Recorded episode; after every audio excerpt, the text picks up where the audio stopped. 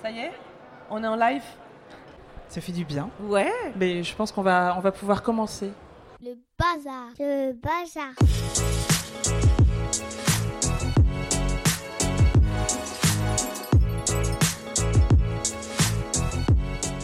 Bonjour, bienvenue. Euh, on va être ensemble jusqu'à 19h et on est là donc dans le cadre d'un événement qui s'appelle Nouvelle Voix qui est organisé par le Media Lab 93 et la Ruche Paris. Et l'idée, c'est de mettre en lumière euh, des entrepreneurs des médias et de la culture.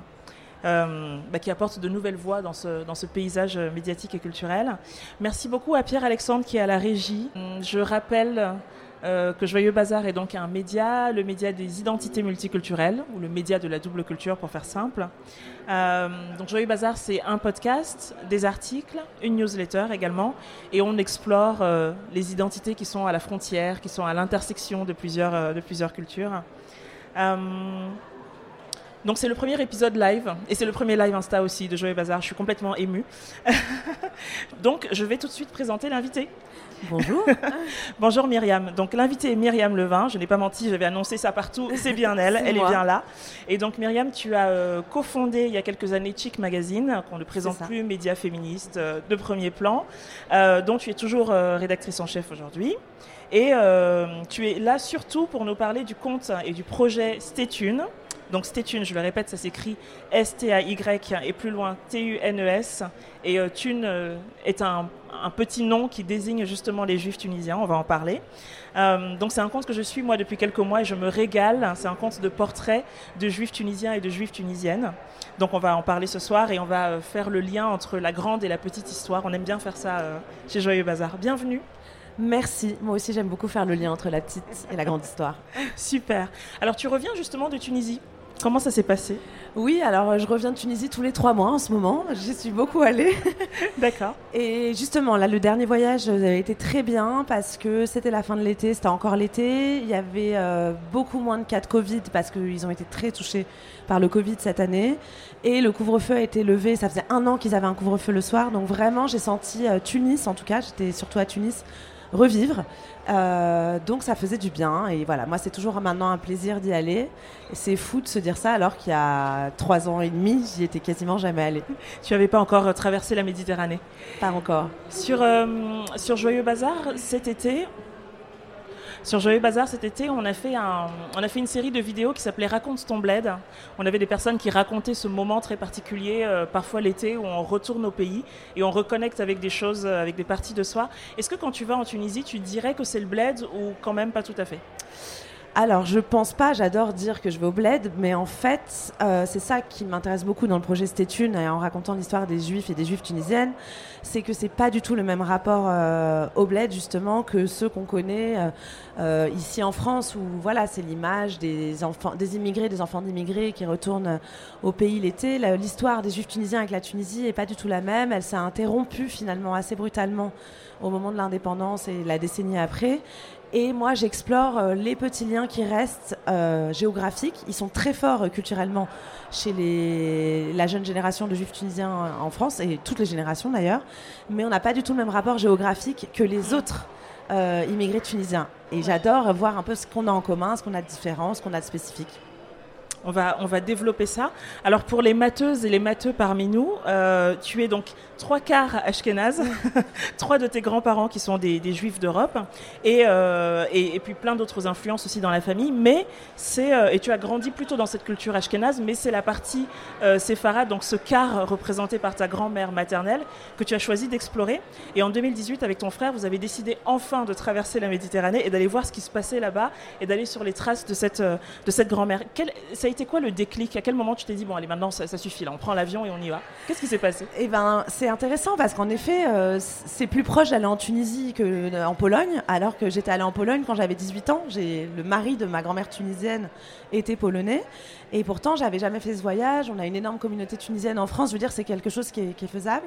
Mais je pense qu'il y avait, j'ai compris ça après, en faisant mon projet, qu'il y avait dans ma famille, comme beaucoup de familles euh, juives tunisiennes, une sorte de tabou euh, de retourner là-bas parce que le départ s'était fait dans la douleur.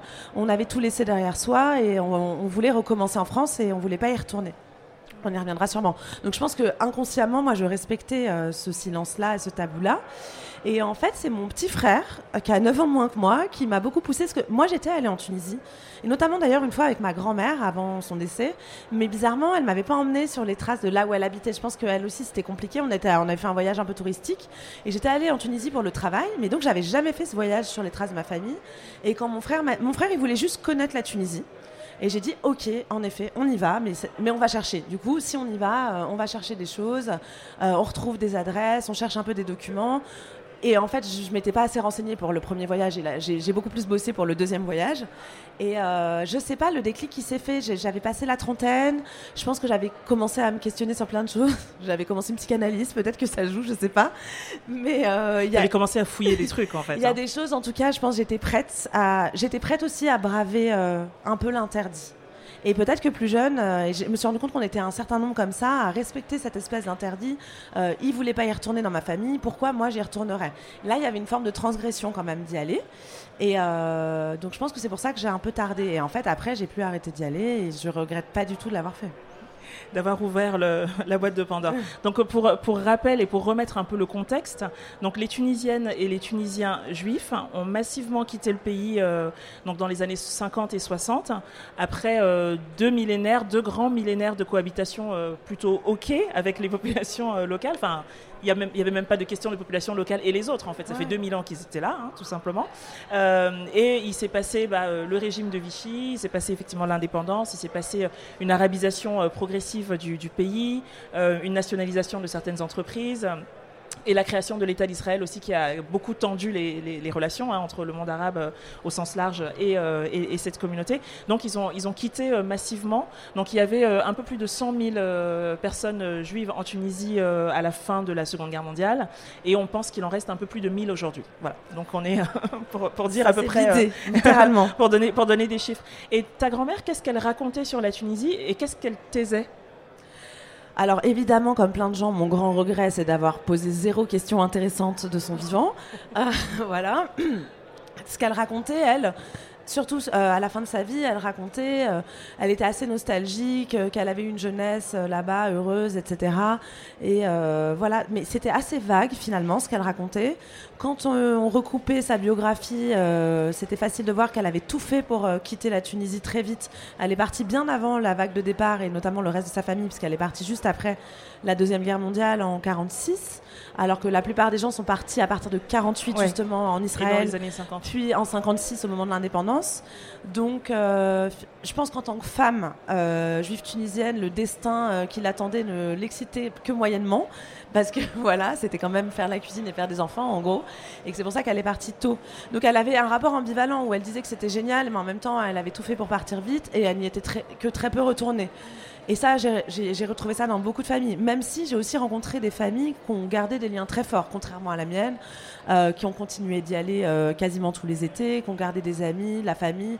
Donc toutes les familles ne sont pas les mêmes. Et c'est ça qui m'intéresse aussi dans mon compte Insta Stéthune, c'est d'essayer de composer cette petite mosaïque, euh, enfin cette grande mosaïque de juifs tunisiens.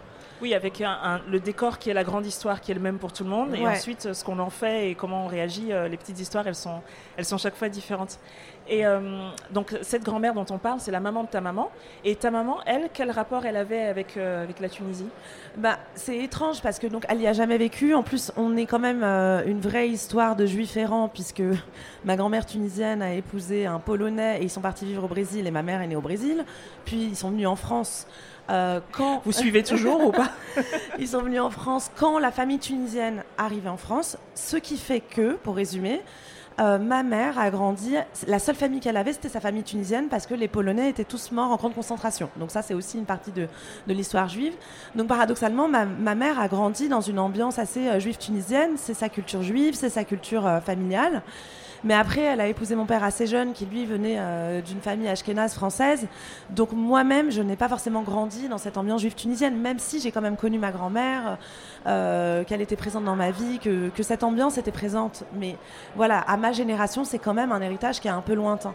Et c'est aussi ça que j'explore sur cette étude. Bah oui, c'est ça qui est intéressant en mm. fait, c'est de voir que c'est comme si ça avait sauté une génération en fait. C'est les petits enfants, parce que vous êtes hyper nombreuses et nombreux à aller euh, sur les traces un peu de la Tunisie, d'aller essayer de toucher du doigt euh, ce qu'était la vie des grands-parents. Donc c'est hyper intéressant. Et euh, est-ce que ta famille du coup a compris ton besoin d'aller chercher des traces Comment est-ce que ça a été accueilli ça quand tu as dit bah, j'y retourne maintenant et puis je vais aller savoir ce que mamie avait dit ou n'avait pas dit? Bah, pas hyper bien. C'est-à-dire pas. bah, apparemment, c'est courant, toi qui interviews beaucoup de gens. Voilà, euh, bon, je m'en doutais un petit peu, mais oui, euh, tout le monde s'est demandé un peu ce que je faisais, euh, pourquoi. Je me souviens de la cousine de ma mère qui était la seule à y avoir vraiment vécu jusqu'à l'âge de 15 ans. Qui m'a dit mais qu'est-ce que tu vas faire là-bas? Ça a beaucoup vieilli parce que c'est vrai qu'en plus il y a ça au Maghreb pour les, les gens. Je crois que c'est pareil en Algérie et au Maroc dans une moindre mesure, mais quand même tous les gens qui ont connu un peu la période coloniale et, et même pas que coloniale il y a une histoire un peu compliquée depuis l'indépendance, ce qui fait qu'il y a beaucoup de quartiers centraux qui sont un peu laissés à l'abandon et que les villes se développent autrement, en fait. C'est ça qu'il faut accepter. Mais que les gens qui ont vécu dans les centres-villes euh, au moment du protectorat, en l'occurrence en Tunisie, ne reconnaissent pas les quartiers qu'ils ont laissés. Donc c'est aussi pour ça qu'ils veulent pas y retourner, parce que leurs immeubles ont beaucoup vieilli, etc. Ça leur fout la rasera, comme on dit en Tunisie le bourdon. Et voilà, alors que nous, la jeune génération, euh, parce que j'ai échangé avec d'autres gens de ma génération, on n'a pas cet imaginaire-là. Donc oui, bien sûr, les immeubles sont un peu décrépits, etc. Mais limite, ça a du charme. Euh, il n'y a pas d'avant-après, en fait, pour vous. Voilà, nous, il n'y a pas d'avant-après. Donc je pense que c'est plus simple pour nous. Donc pour revenir à ta question, ils l'ont pas forcément bien pris. Euh, il y a toujours aussi une appréhension d'aller dans un pays musulman où ils ont l'impression que les juifs ne vont pas être bien accueillis, ce qui est à la fois vrai et à la fois très faux. Enfin, moi, je me sens euh, très bien, comme tu l'as dit, euh, l'histoire juive en Tunisie, elle est très ancienne. Probablement que les juifs étaient, sont arrivés parmi les premiers en Tunisie. Donc, euh, donc c'est vrai qu'on est totalement légitime à être là-bas. Mais euh, le pays s'est vidé de ses juifs en très peu de temps, donc il y a une forme d'insécurité. Et le pays s'est vidé de ses juifs dans des conditions un peu compliquées. Il y a eu des départs dans la peur, il y a eu quelques émeutes, etc. Donc je pense que cette peur, elle est partie dans les valises. Mm. Et, et, parfois, elle se transmet de génération en génération. Donc il faut aussi savoir la surmonter. Moi, le fait d'y aller, que ça se passe bien, d'y aller beaucoup, d'avoir rencontré plein de gens formidables là-bas, c'est vrai que je me sens pas du tout en insécurité. Mm. Et je crois que la plupart des gens qui font comme moi disent pareil. Mais tant qu'on n'y est pas allé, on fantasme un peu. C'est ça, on est sur les, sur les fantasmes des parents et des grands-parents. Euh, sur cette histoire d'exil, dans le, donc il y a une vidéo brute euh, que je mettrai dans les notes de l'épisode à laquelle tu as participé, euh, où on voit justement cette nouvelle génération qui veut aller comprendre, qui veut aller sur les traces des parents et des grands-parents. Et il y a une jeune femme qui dit J'ai l'impression que les moments les plus intenses dans la vie de mes grands-parents, c'était en Tunisie. Après ça, c'est comme si c'est plus rien passé dans leur vie.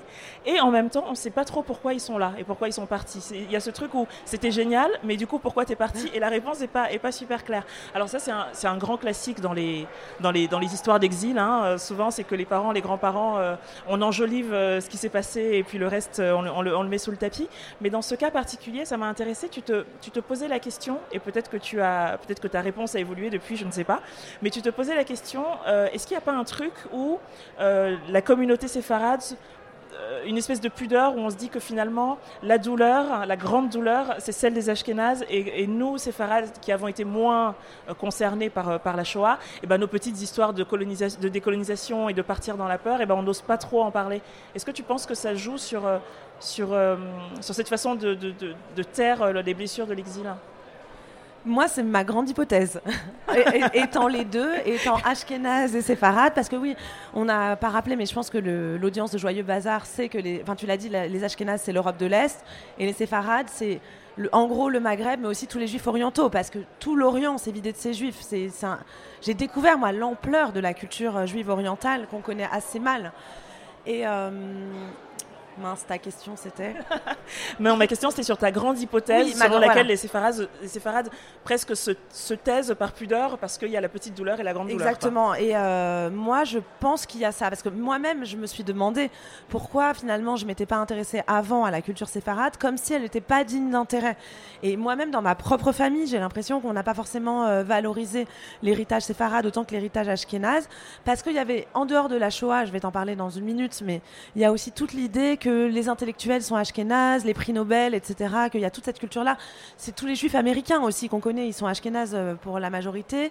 Et du coup, c'est comme si en effet cette histoire n'en était pas une, alors que quand on creuse mais 30 secondes, tout quitter, euh, s'exiler, immigrer, enfin émigrer plutôt, euh, bah, c'est l'histoire de, tous les gens que tu interviews sur ton podcast, beaucoup. C'est euh, une grande blessure, c'est une grande déchirure. Donc certes, évidemment que c'est pas du tout le même traumatisme que un massacre collectif, les chambres à gaz, etc. Mais c'est quand même traumatisant à titre individuel. Donc moi, je, je pense que c'est pour ça que, que les séfarades n'ont pas forcément voulu en parler. Et c'est en train de changer. Ça, c'est bien. Et aussi, sans doute, qu'il y avait cette idée euh, universelle de tous les immigrés de on recommence à zéro et on ne parle pas du passé. Donc, il y avait ce côté-là que j'ai retrouvé euh, chez toutes les histoires d'immigration. Et c'est vrai que depuis que j'ai 15 ans, toutes les histoires d'immigration me parlent. C'est les sujets qui m'intéressent en tant que journaliste. Et j'ai attendu. Euh, presque 20 ans pour faire le lien avec ma propre histoire. Mm. Pour moi, c'était l'histoire des autres, cette histoire d'immigrés, puisque moi, j'étais française. La plupart de euh, toute ma famille paternelle était en France depuis des générations.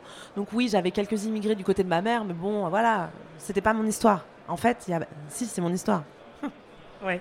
Et je, je, confirme effectivement que parmi les invités de Joyeux Bazar, cette, euh, cette question de, des silences et des traumas. Euh, alors c'est marrant parce que qu'on ne veut pas transmettre, mais en fait qui se transmettent quand même, parce que même le silence en fait se transmet. on, se dit je vais pas en parler et puis comme ça je vais avoir des enfants qui vont euh, euh, recommencer à zéro, qui vont grandir comme de bons petits en fonction du pays d'accueil français, américain, ce qu'on veut.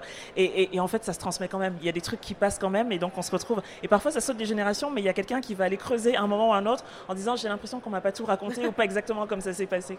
alors j'expliquais hein, qu'on est on est passé effectivement d'une population juive en Tunisie de 100 000 personnes à, un petit millier de personnes sur un demi-siècle euh, à peu près. Donc ça veut dire que quand on parle aujourd'hui de, de communauté, de communauté ou d'identité juive tunisienne, en fait, on parle de quelque chose qui est quasi 100% diasporique. Et du coup, comment est-ce que tu définirais ça? Aujourd'hui, c'est quoi l'identité euh, juive tunisienne qui, par définition, est allée se réinventer dans chacun des endroits où, où, elle est allée, alors essentiellement en France et en Israël euh, c'est quoi, c'est quoi l'identité juive tunisienne aujourd'hui? Être thune, c'est quoi? Bah, C'est la question que je pose à tous les gens que j'interviewe sur mon compte Insta. Et d'ailleurs, j'adore. Euh, je me dis que chaque réponse est un bout de ma réponse. Franchement, pour l'instant, j'ai l'impression d'être encore dans ma quête de c'est quoi être juif tunisien ou être juif tunisienne en ce qui me concerne. Euh, mais en effet, il y a des traits qui ressortent. Ce qui est intéressant, en effet, c'est que finalement, peut-être que les plus thunes que j'ai interviewées euh, étaient en France, parce que c'est des choses qui se sont transmises. Alors, énormément par la nourriture, mais ça, je crois que c'est aussi classique de quand on n'a plus rien de son pays, bah, on a emporté ses recettes.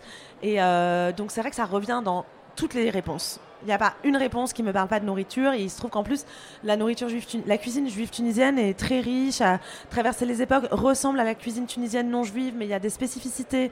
Donc il y a aussi un petit côté en plus, j'ai l'impression chez les Tunisiens non juifs, un peu euh, euh, secret de cette euh, cuisine qu'ils connaissent pas vraiment. Donc euh, voilà, et puis c'est la cuisine qu'on mange aux fêtes religieuses. Donc même quand on n'est pas pratiquant, finalement, on fait quand même souvent les fêtes principales. Il y a des rituels. Voilà, donc cette cuisine-là, tout le monde là, même quand, quand on n'est pas très rattaché à cette culture, on connaît les principaux plats. Donc évidemment, il y a la cuisine et il y a des choses qui reviennent. Et je pense, en effet, moi-même, je le dis de façon journalistique, c'est ma partie ashkénaze qui parle aussi. Je pense que j'ai une forme de recul par rapport à cette partie de mon identité, puisque je suis que un quart tunisien. Euh, et j'ai l'impression que ce qui ressort beaucoup, c'est euh, on parle beaucoup de l'humour, on parle beaucoup d'une forme de simplicité, euh, d'accueil, de ne pas se la raconter. Et c'est vrai qu'il y a ce truc-là. Chez beaucoup de gens que j'ai rencontrés, notamment en Tunisie, je me sens toujours très bien accueillie.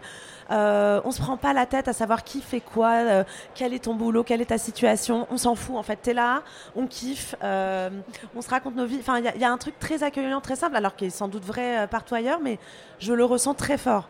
Ensuite, moi, il y a un cliché contre lequel je lutte et les réponses m'apportent, mettre de l'eau à mon moulin. Je m'apprêtais à te demander si c'était pas un peu cliché. Il y a un cliché contre lequel je lutte qui est que les, les, juifs tunisiens seraient hyper simples, hyper dans le kiff, hyper heureux, alors que je trouve qu'ils sont très dépressifs.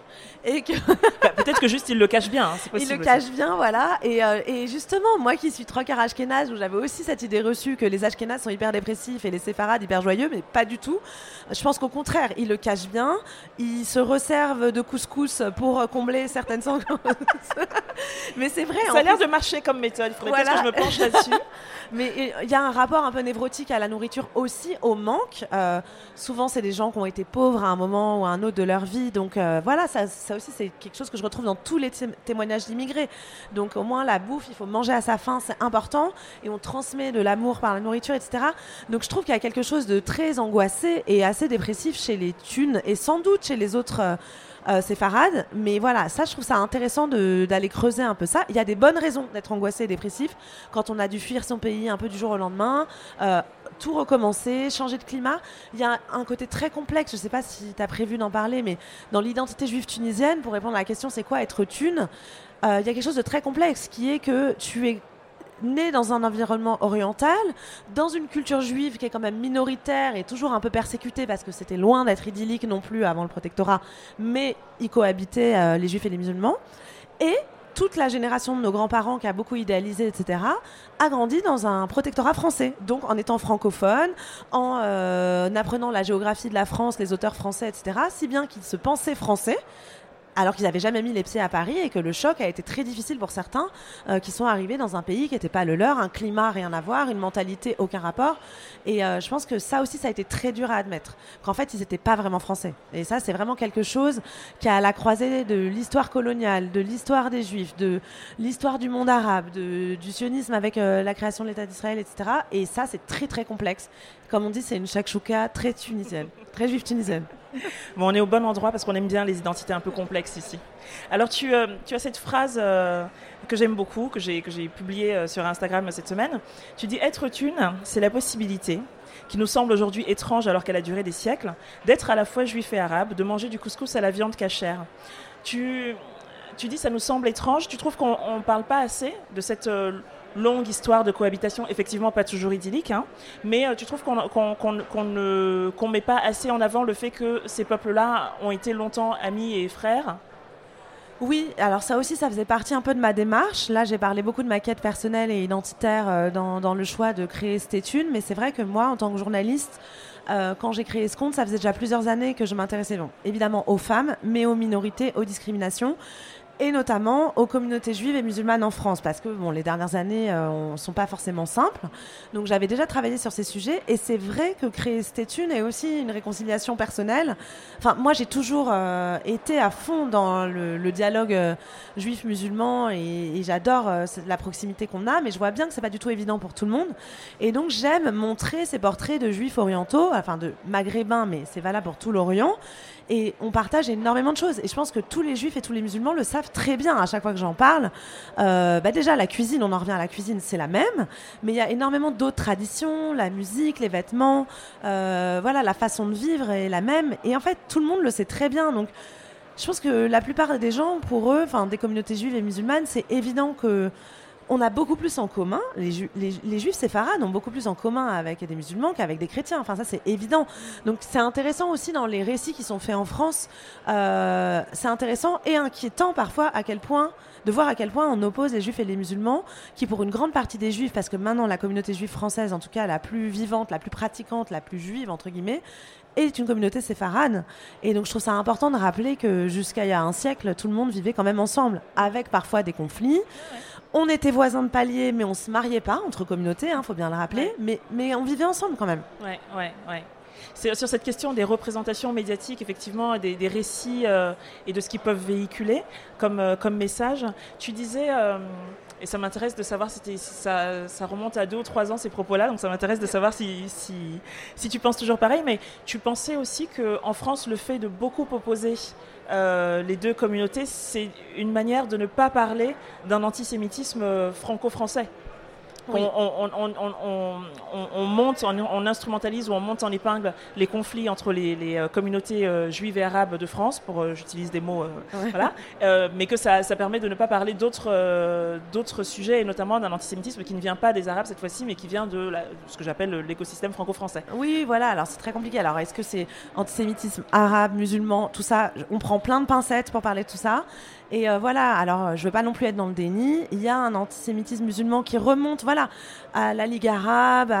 Il y, a une géopolitique mondiale dont on fait pas l'économie. Bien sûr, ça existe et on le sait très bien que euh, tous les meurtres de juifs des dernières années ont été faits au nom de l'islamisme. Alors l'islamisme n'est pas l'islam. Enfin voilà, c'est toujours très complexe et je trouve que personne prend le temps de tout décortiquer.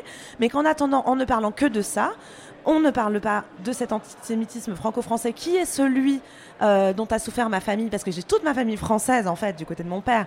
Euh, si je m'appelle Levin, c'est quand même à cause de cet antisémitisme-là, puisque c'était des Lévis qui ont changé de nom et qui ont fait la démarche de changer de nom après la guerre. Je veux dire, ils ont été euh, au tribunal pour changer de nom, pour qu'on s'appelle plus Lévis, parce que c'était trop dur et trop dangereux. Voilà, de, de s'appeler Lévis dans les années 30. Et ça, c'était pas un antisémitisme musulman. Voilà, donc je pense que c'est important de le dire, qu'on n'a pas attendu tout ça pour, euh, pour que l'antisémitisme existe. Il a existé un peu partout dans le monde à toutes les époques. Donc, faut pas non plus voiler la face là-dessus. Euh, et enfin voilà, c'est un vrai problème. C'est un problème qui revient ces dernières années, qui moi m'inquiète beaucoup en tant que juive française, euh, française juive, je préfère toujours dire dans ce sens-là, parce que je me sens très française. Justement, je trouve que tout ce dont on vient de parler est aussi très français. De pouvoir faire tout cohabiter, de faire cohabiter toutes ces identités, c'est quelque chose de très français. Et voilà, c'est juste comment tu digères un peu les héritages, comment tu les mélanges, comment tu les assumes à certaines époques de ta vie ou pas. Enfin, voilà, ça, c'est vraiment les sujets de joyeux bazar, je pense. oui, complètement. On est, on est bien dans le sujet. Euh, sur la question justement de comment on assume tous ces héritages, euh, si je reprends la phrase, euh, je te citais tout à l'heure, sur le fait d'être à la fois juif et arabe. Alors moi, je trouve ça très joli, mm. mais est-ce que en vrai, est-ce qu'au quotidien, dans la réalité, est-ce que, le, est-ce que les, les, les thunes arrivent à se à s'extraire en fait des crispations communautaires et à se dire bah nous on est entre les deux et on n'a pas de tu vois dans, cette vidéo brute dont je parlais il y avait quelqu'un qui disait euh, moi je je veux pas du tout mettre ça sur un plan euh, politique ou religieux. Pour moi c'est autre chose. Donc il y avait cette espèce de, de volonté individuelle de s'extraire un peu d'un contexte euh, politique et religieux un peu tendu. Mais est-ce que ça te paraît réaliste ça? Ou est-ce que c'est un idéal Non, non, ça me paraît tout à fait réaliste. Bon, déjà, voilà, la plupart des gens que je rencontre, euh, juifs et musulmans, sont totalement là-dedans, dans l'idée que oui, bien sûr, il y a euh, quelques tensions politiques, mais en fait, qui n'ont pas grand-chose à voir avec notre histoire euh, française, il hein, faut bien le rappeler aussi. Euh, et surtout, moi, ce que je trouve fascinant, c'est euh, quand je vais en Tunisie, et là, je reviens de Djerba, j'étais à Tunis et à Djerba. Djerba, qui est quand même une des dernières communautés juives du monde arabe, où il y a une communauté de 1500 personnes à peu près, enfin, quasiment toute la communauté juive tunisienne est à Djerba. Et, euh, et en fait, c'est une communauté qui est restée assez imperméable au protectorat français, donc qui est restée très religieuse, très peu francophone. Euh, et qui du coup, c'est pour ça aussi qu'elle est restée, c'est que finalement, le fait que les Français soient partis ne les a pas tant impactés que ça. Et ils sont, euh, c'est une communauté qui est très vivante. Là, j'y étais pendant des fêtes juives en plus, donc tout était très animé, les synagogues étaient remplies. Et je veux dire, ça, c'est une communauté juive. Euh, alors, est-ce que c'est une communauté juive arabe, orientale, séfarade? Je ne sais pas quel est le mot, mais en tout cas, ils parlent très peu français. Donc voilà, moi, aller à la synagogue à Djerba, c'est entendre euh, des prières en hébreu, ça on l'entend toujours dans les synagogues en France, mais c'est entendre le, sermon du rabbin en arabe. Ça, j'avais pas compris en fait la première fois que j'y suis allée. C'est normal, c'est leur langue en fait. Les, juifs de Djerba parlent arabe chez eux. Et c'est vrai que moi j'ai tellement grandi dans l'idée que c'était une opposition euh, et, que c'était irréconciliable que ça m'a choqué la première fois. J'étais ah ouais, donc en fait il y a encore des juifs qui parlent arabe. C'est le cas au Maroc, il y a encore une communauté juive marocaine aussi, même si elle est plus francophone.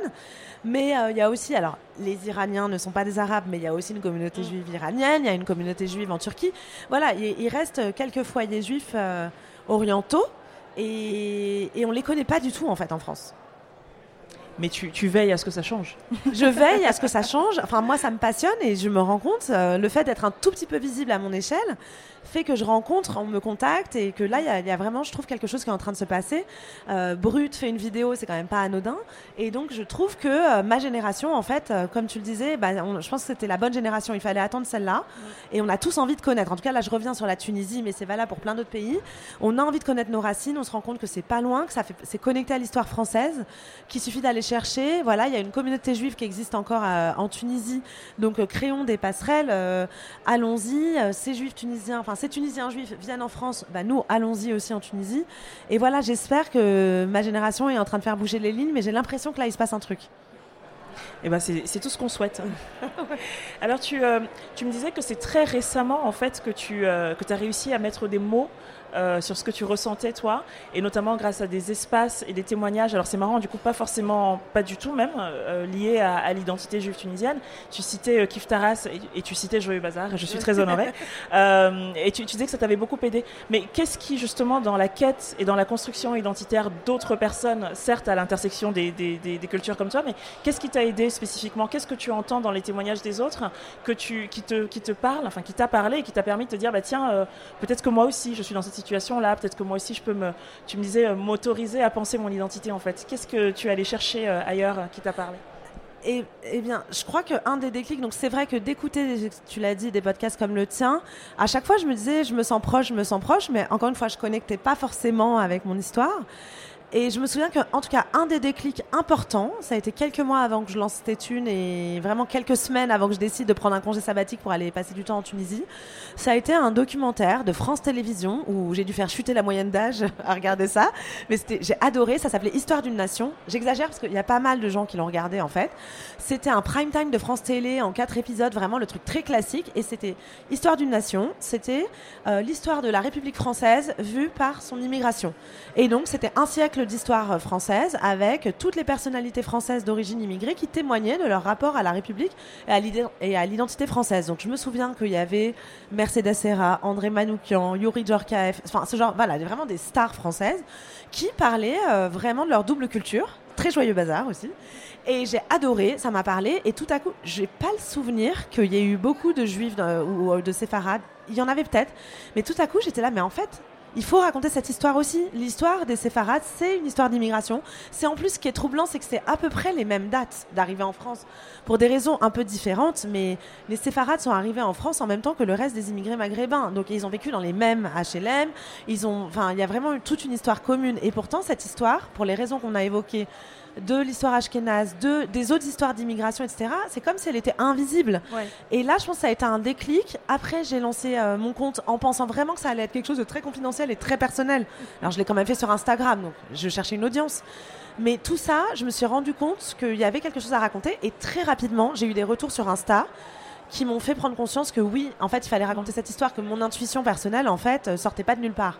Donc voilà, un peu, je me souviens de ce déclic de ce documentaire, et après, tout s'est remis en ordre. C'est-à-dire que je me suis dit, mais oui, voilà pourquoi ça fait 15 ans que ces histoires me parlent, voilà pourquoi j'ai voulu écrire euh, autant sur les immigrés, voilà pourquoi finalement mon identité juive me questionnait, mais il me manquait cette pièce du puzzle, parce que voilà, j'ai toujours été proche de mon histoire ashkénaze, mais cette pièce du puzzle séfarade me manquait.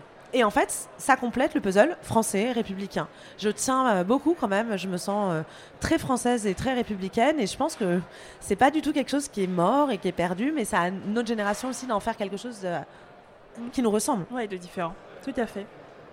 Donc il y a ce compte Instagram, c'était une, alors qui a commencé comme ça en mode bon ça va bien intéresser deux ou trois personnes, euh, je vais, euh, je vais euh, publier ces, ces, témoignages et on en est à 6000 personnes qui comme moi lisent chaque témoignage en se disant mais c'est trop rigolo, c'est effectivement plein de comme une mosaïque avec plein de, de manières différentes d'approcher en fait cette, cette identité. C'est quoi la suite pour ce projet?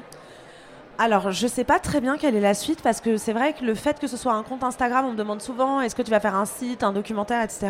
Là, je fais ça en plus de mon boulot, c'est un hobby et du coup, c'est très agréable que ça reste un hobby sans pression de revenus, etc. Donc je le fais un peu comme je peux. Quand je vais en voyage en Tunisie, comme c'était le cas il y a deux semaines, je fais plein de stories parce que c'est hyper beau, hein, la Tunisie. Aller en Tunisie, c'est vraiment... la Tunisie est très Instagrammable. Ouais, franchement, très Instagrammable.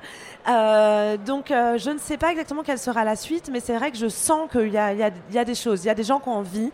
Je croise des profils euh, de gens qui font des choses. Tu as, cité Cléo Cohen, qui est dans la vidéo brute, qui elle vient de réaliser un documentaire sur sa grand-mère, qui est toujours vivante, sur son histoire juive tunisienne. Donc c'est vraiment des démarches similaires, mais au fil de cette étude, là je pense à Gary, aussi le petit-fils de Roger et Liliane, qui vient de sortir un livre de cuisine juive tunisienne. Il a 30 ans, Cléo elle a 28 ans. Enfin, tu sens que vraiment, y a, tout le monde a envie de s'emparer de cette histoire et d'y aller.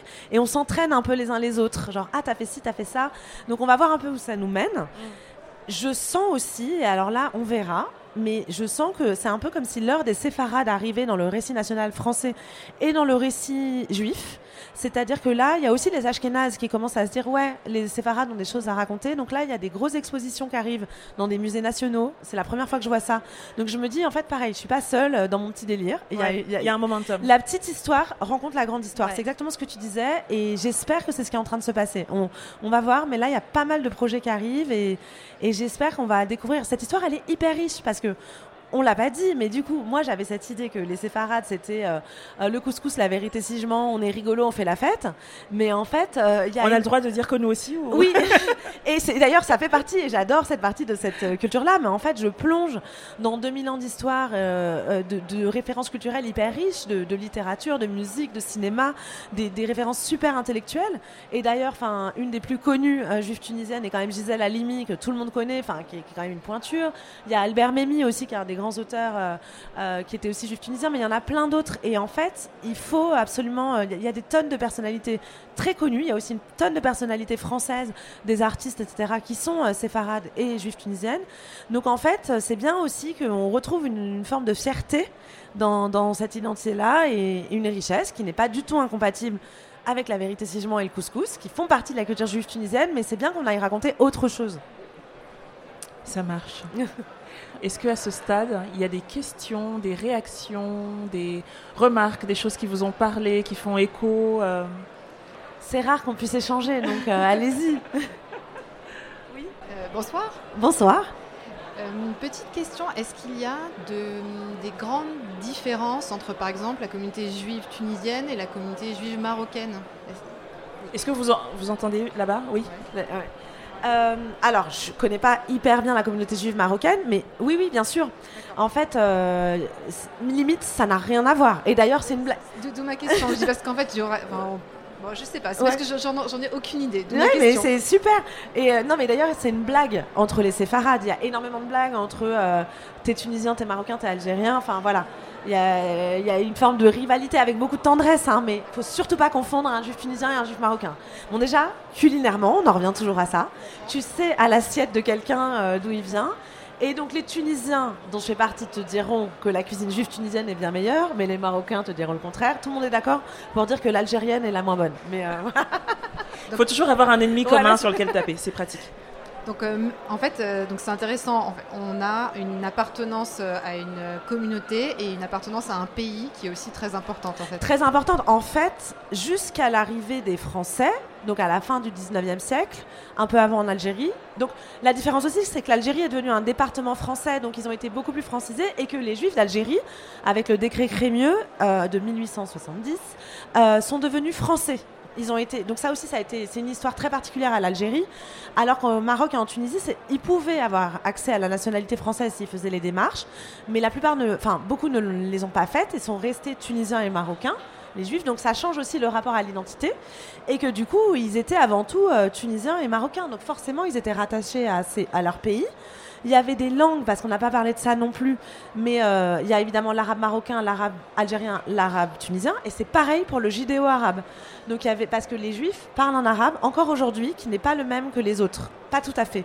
Je parle ni l'un ni l'autre, mais je sais qu'il y a des mots et des accents qui sont différents, donc on peut assez facilement reconnaître euh, le judéo-arabe. Et donc le judéo-tunisien n'a rien à voir avec le judéo-marocain, qui est plutôt du judéo-espagnol. Parce que là, pareil, c'est pas le lieu pour faire l'histoire des migrations, mais les juifs marocains venaient plutôt d'Espagne, proximité géographique. Alors que les juifs algériens et tunisiens étaient plutôt berbères, venaient aussi euh, Djerba. La légende dit que la synagogue de Djerba, la Griba, a été construite avec une, une pierre euh, du temple de Jérusalem, donc il serait venu directement. Donc en Tunisie, ça c'est aussi une des spécificités, je crois, des juifs tunisiens. C'est on le voit quand on regarde une carte.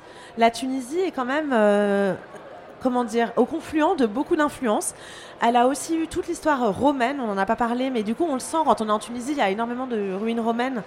Et donc, on dit que la Tunisie est un grand melting pot, et je pense que c'est vrai. Mais voilà, c'est mon ressenti à force d'y aller et d'interviewer des gens qui ne sont pas que juifs, que les, juifs tunisiens portent aussi cet héritage d'être à la croisée de plein de civilisations. Donc voilà, ensuite, je pense qu'il y a des colloques et des de la littérature sur la différence entre juifs marocains et juifs tunisiens, mais oui, c'est très différent. Chaque pays a ses spécificités. Et dans le rapport à la pratique religieuse aussi, sans doute. Les Marocains, d'après ce que j'ai entendu, étaient plus pratiquants, même s'il y a beaucoup de juifs tunisiens pratiquants. Il y avait peut-être beaucoup de juifs tunisiens qui n'étaient pas pratiquants par rapport aux Marocains. Mais bon, à creuser. Mais ce qui est intéressant, c'est le, sentiment d'appartenance. On n'appartient pas à une communauté séfarade. C'est en fait, on est juif tunisien, on est juif marocain. Et, un peu et si tu en fréquentes, tu verras qu'il faut surtout pas les confondre. ok. Euh, vous avez mentionné que euh, l'histoire, de, par exemple, des juifs euh, en Tunisie, ça remonte quand même à 2000 ans. mais comment est-ce que vous trouvez la situation maintenant euh, des Juifs en Tunisie par, suite à cette euh, migration euh, quand même massive en France ou dans d'autres pays à partir des années 60 C'est-à-dire comment ils se sentent? Bah, ils, sont très, ils sont archi minoritaires. C'est-à-dire qu'à Tunis, on pense qu'ils sont à peu près 300, 500 max. Et donc, comme je disais, c'est à Djerba que la vie juive est très vivante. Et c'est vrai que c'est assez troublant parce que quand on se balade un peu en Tunisie, ce que j'ai commencé à faire, on voit qu'il y avait des synagogues partout. On voit que les juifs étaient partout, partout en Tunisie. Et que là, il y en a quasiment plus nulle part. Mais il reste encore des traces des lieux. Donc ça nous aide à, faire prendre conscience. Et on voit que c'est un peu fantôme. C'est assez bizarre parce que c'est pas si éloigné, mais en même temps, c'est complètement vide. Et euh, donc oui, je suppose qu'ils se sentent un peu seuls. Enfin, moi, ça me fait prendre conscience que être juif française, j'ai toujours eu l'impression de vivre dans une... Je vis euh, parmi une minorité même si je me mélange à plein de gens. Euh, mais c'est rien d'être une minorité en France par rapport à ce qu'est la minorité juive en Tunisie. Donc c'est vrai que c'est, je pense que paradoxalement aussi, peut-être qu'ils vivent un, peu plus entre eux, en tout cas à Djerba, parce que c'est pour faire vivre leur tradition, en plus, je veux dire, le judaïsme, c'est important de se marier entre juifs pour transmettre la religion, etc. Donc, du coup, il y a un côté très communautaire à Djerba. Il y a, deux villes où, il y a des juifs vraiment, des villes juives, juives tunisiennes mais en même temps, ils n'ont pas d'autre choix que. Enfin, la plupart de leurs amis, en tout cas à Tunis, ne sont pas juifs, puisqu'il n'y a pas de juifs, en fait. Tu peux pas. Donc, du coup, ils sont la minorité. Statistiquement, tu es un peu obligé de t'ouvrir, quoi. Oui, et du coup, c'est intéressant, pareil, dans tous les. Moi, les, les idées reçues que je pouvais avoir, euh, bon, bah, les juifs tunisiens de Tunis, ils vivent qu'avec des musulmans et des arabes, et, et c'est très bien, et ça se passe très bien, et ce n'est même pas un sujet, en fait. Et d'ailleurs, aussi, le fait d'y aller, j'ai lancé mon compte Insta au moment où je faisais mes premiers voyages en Tunisie un peu longs, et je m'attendais pas du tout à avoir un tel accueil en Tunisie. Alors c'est un certain milieu tunisien, assez intellectuel, qui a fait des études, etc., qui est francophone. Et puis toi tu triches parce que tu t'appelles Myriam. Oui, alors c'est vrai qu'on n'en a pas parlé de ça aussi, mais c'est un vrai sujet. Mais c'est vrai que je m'attendais pas. Ils ont adoré mon projet et je pense que les plus fans de Stéthune, c'est les Tunisiens. Et je pense que sur ma communauté Insta, j'ai au moins 50% de gens en Tunisie, peut-être même plus, parce que eux, ils sont très demandeurs. Je me suis rendu compte de ça. Ça rejoint ta question. Ils savent qu'il y a eu la, notre génération, ils savent vaguement qu'il y a eu des juifs, mais ils en ont jamais vu. Donc pour eux, il y a un côté très exotique. Euh, de voir des juifs, de, voir des choses un peu concrètes sur les juifs, parce que pour eux, c'est aussi un énorme fantasme qui fait écho à nos fantasmes à nous. Et donc, moi, j'adore euh, traverser la Méditerranée et dans les deux sens pour, pour faire euh, correspondre tout ça. Mais c'est vrai que moi, le fait de m'appeler Myriam, d'être aussi très typée, parce qu'on voit pas du tout que je suis trois quarts Quand je, quand je suis à Tunis, les gens me demandent le chemin dans la rue. Ils pensent même pas que je suis française, en fait. Donc, c'est marrant aussi, et, je trouve ça assez beau. Au final, ça nous rappelle qu'on est vraiment cousins, qu'on a des gènes en commun. Et et voilà, c'est un joyeux bazar, toujours. C'est ça. Ça ressemble à la fin. Ouais, je crois. Mais tu vas pas échapper à la dernière question. Mince. Rituel de ce podcast. Je l'ai pas préparé en plus, je crois. ah bah c'est ce qu'on aime, c'est quand elle n'est pas préparée. Euh, donc non, tu ne vas pas y échapper. Euh, donc Myriam, désormais euh, retournée de l'autre côté de la Méditerranée et reconnectée à la, à la Tunisie et aux racines tunisiennes, qui es-tu devenue? Ah, Qui je suis devenue? J'ai je vais redire ce que j'ai dit au cours de, l'émission. Euh, j'ai trouvé la, pièce manquante du puzzle. Je pense vraiment que ça me manquait, que le fait de m'appeler Myriam, voilà, de, de m'intéresser à tout ça, on me renvoyait toujours à cette partie de moi-même et je savais pas comment forcément y répondre. J'étais un peu démunie et que là, je sens vraiment que les planètes s'alignent et que euh, je, ne me revendique pas plus séfarade euh, que je ne le suis. Je suis qu'un quart séfarade. J'ai croisé sur mon cheminement des gens qui connaissent infiniment mieux que moi cette culture juive tunisienne, qui ont vraiment grandi dedans. Et moi, c'est vraiment cette image de la pièce manquante du puzzle. J'ai vraiment l'impression d'avoir complété quelque chose et que aussi, du coup, je comprends mieux mon ashkénazitude. C'est pas très français, mais voilà. Et que tout ça, voilà, euh, se complète beaucoup mieux qu'avant. Parfait. Eh ben merci, merci beaucoup à toi. Euh, d'avoir répondu au pied levé en plus à cette invitation. Merci, merci à vous toutes et vous tous d'être euh, d'être présents. Merci euh, à Pierre Alexandre.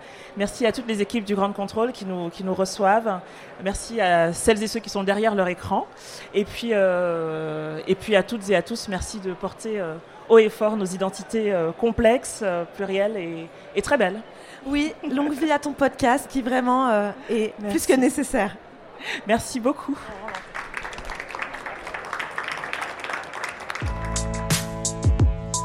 Si l'épisode vous a plu, dites-le nous sur les réseaux sociaux, laissez des étoiles et un commentaire dans votre appli et parlez de nous autour de vous. À bientôt!